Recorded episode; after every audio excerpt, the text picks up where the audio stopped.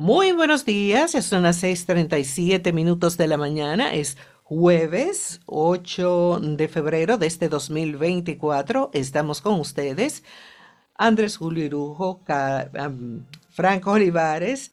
En un ratito se nos une el capitán Ortecho, Carlos Almanzar, el doctor Ricardo Pérez Pandelo, Emil de Guarí tiene eh, su bateador designado en Juan Manuel Peña y tenemos hoy Donkey Feather Talks, vamos a hablar con Elaine Félix y vamos a hablar del amor, eh, del amor de verdad.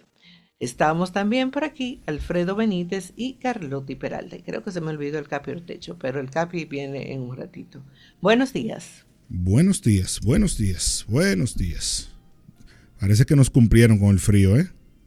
Oye, sí, se cumplió. Yo, yo cuando salí por esa puerta esta mañana dije, ¿qué es esto?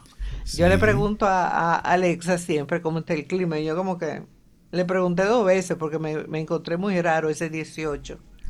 Bueno, ayer alguien me dijo en la tarde, no, va a bajar la temperatura a 17 grados. Y yo le dije, ¿pero dónde? Tienes en Jarabacoa, por lo menos. Y mira, sí, esta mañana, por lo menos cuando lo vi estaba en 18. Pero más temprano estuvo en 17. Yo me, imagino que sí, ¿verdad? Porque si lo dice el señor clima del iPhone o de Google, hay que creerle. Exactamente. Pero nos cumplieron porque el otro día había una brisa, ¿te acuerdas? Pero era sumamente caliente. La verdad es que el clima está loco. Sí, y tenemos tanta culpa de eso. Pero de eso hablamos otro día. Sí, toda la culpa. Pero bueno, nosotros muy contentos de estar aquí con ustedes este jueves, eh, la semana ya concluyendo. Buenos días, yo creo que sigo porque don Andrés se unirá con nosotros un poquito más adelante. Eh, tú sabes que el ministro de la Juventud anunció un programa que se llama Teteo Seguro.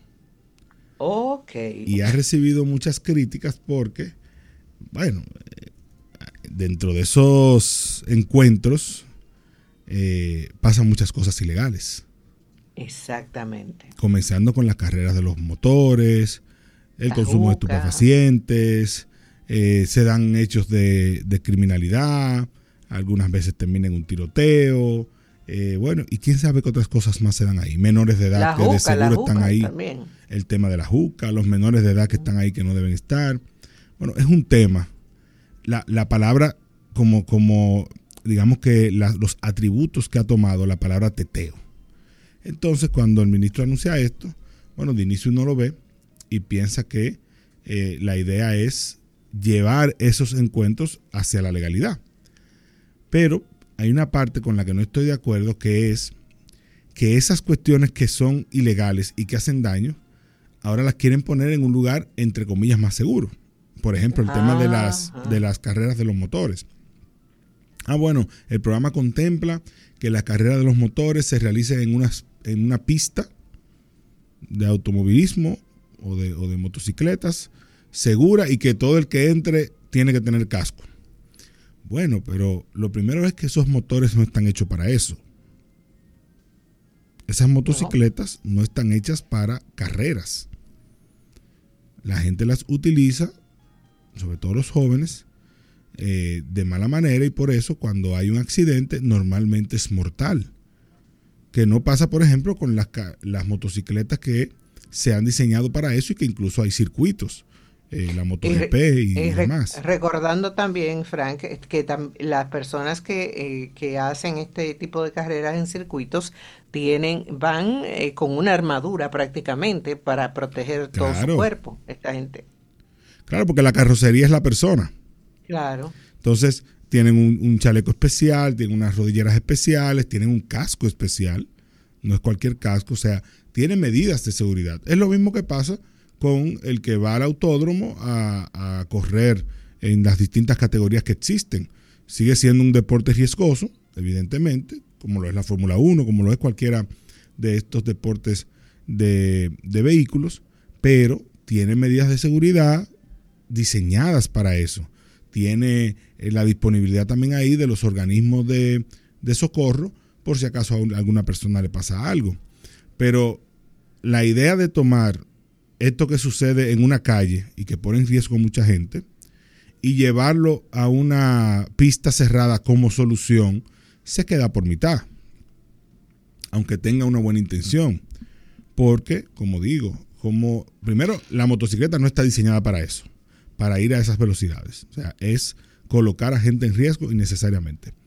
Segundo, estas personas lamentablemente no van a invertir en los equipos necesarios para protegerse, ni el Estado tiene que dárselos, porque estamos hablando de una, de una acción que de inicio es ilegal. Y tercero, está el tema de cómo nosotros vamos a ir a crear una cultura con eso e incluso a premiarla, porque lo que se está haciendo es premiarla.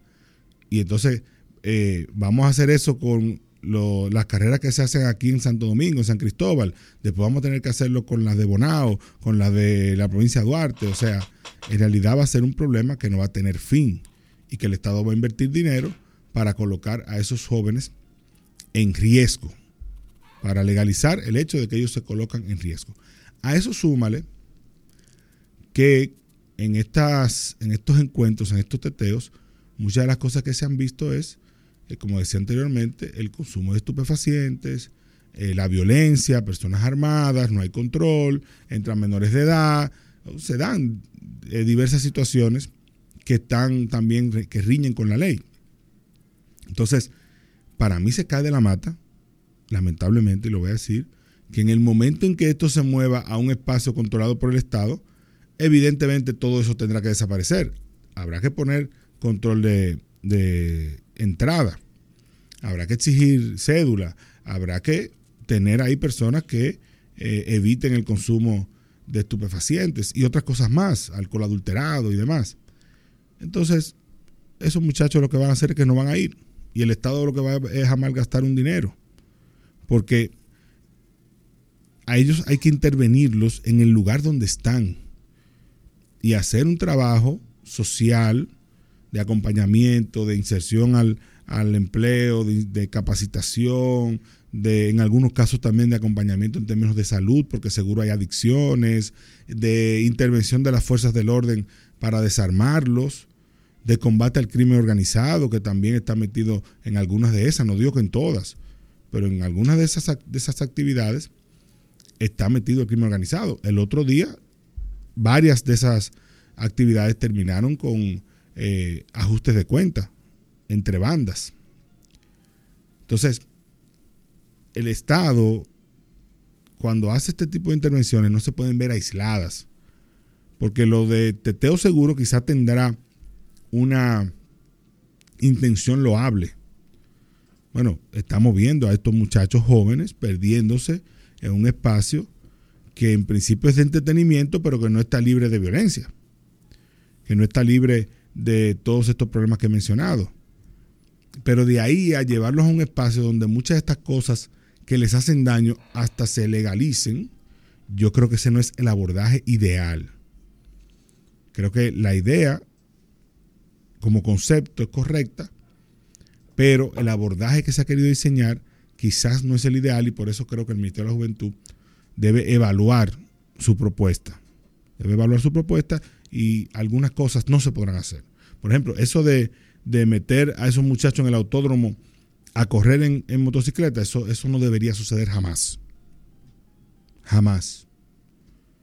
El, el intervenir esos espacios sin una visión social de identificar cuáles son las situaciones que tienen esas familias, esos muchachos, esas familias que los llevan a, estas, a estos teteos que son todos los días hasta el amanecer. Entonces, evidentemente, no tienen trabajo, no están estudiando. Son jóvenes que ni estudian ni trabajan, son ninis. Pero, Frank, eh, eh, y estos, estos teteos se dan como todos los días, como tú dices, y, y se supone que estas personas ni estudian ni trabajan y, óyeme, gozan más que el que trabaja muchas horas al claro, y hay, que, y hay que asumir que de algún lugar sale el dinero para eso. claro. y, ya sabemos que no es del trabajo. Pero entonces el ministro de la Juventud incluso está proponiendo que haya un transporte de ida y vuelta para esas actividades. o sea, el Estado estaría haciendo una inversión para, no para solucionar esto, sino para mover este problema de un lado a otro, donde quizás moleste menos.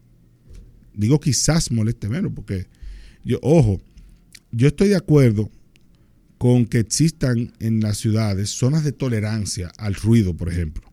Ese tema de los kitipó y demás, eso está previsto incluso en la ley eh, del distrito y los municipios. Que los ayuntamientos pueden establecer zonas de tolerancia. Bueno, a usted le gusta oír la música alta, no puede hacerlo en zona residencial, no puede hacerlo en tales o cuales lugares, tiene que ir a este espacio que se diseñó para eso, donde no va a molestar a nadie, a los que estén ahí. A los que estén ahí, usted llega, pone su música y, la, y pásela bien. Pero de ahí a que nosotros tomemos un fenómeno que es verdad que tiene aspectos culturales, es verdad que tiene, eh, digamos que hasta un interés antropológico y sociológico. Pero simple y llanamente tomarlo y ponerlo en otro sitio y ponerle seguridad y ponerle transporte y ponerle que se pongan casco, eh, yo no creo que esa sea la solución a ese tema. No creo que sea la solución, creo que sería un mal gasto del dinero público para algo que está condenado a no tener éxito. Porque ninguno de ellos quizás algunos sí, pero la mayoría voluntariamente no va a decir, ah, mira, yo voy a dejar de correr en la autopista 6 de noviembre para irme al autódromo para estar más seguro. O sea, para ellos no es un tema de seguridad. Es un tema de colocarse en una situación de riesgo porque ese peligro, esa adrenalina que eso genera, no la va a generar estar en un sitio seguro. Y de nuevo, de nuevo, con una acción que debería ser totalmente ilegal de todo, desde todos los puntos de vista, porque no están hechos para eso. No están hechos para eso. Pero, de nuevo, el concepto como tal lo veo bien. La idea de, vamos a ver cómo nos, involucramos en estos, estos teteos y los hacemos más seguros, pero desde otro punto de vista, de acompañamiento social, de verificar la realidad de esas familias, de prevenir el embarazo adolescente, por ejemplo, eh, ayudar con salud sexual y reproductiva en esos lugares, y bueno, quizás otras ideas más, pero esta como que le falta un poquito de trabajo, está muy verde todavía. Vamos a dejarlo ahí. Gracias Frank, pausamos y volvemos con las efemérides del día. El matutino de la 91.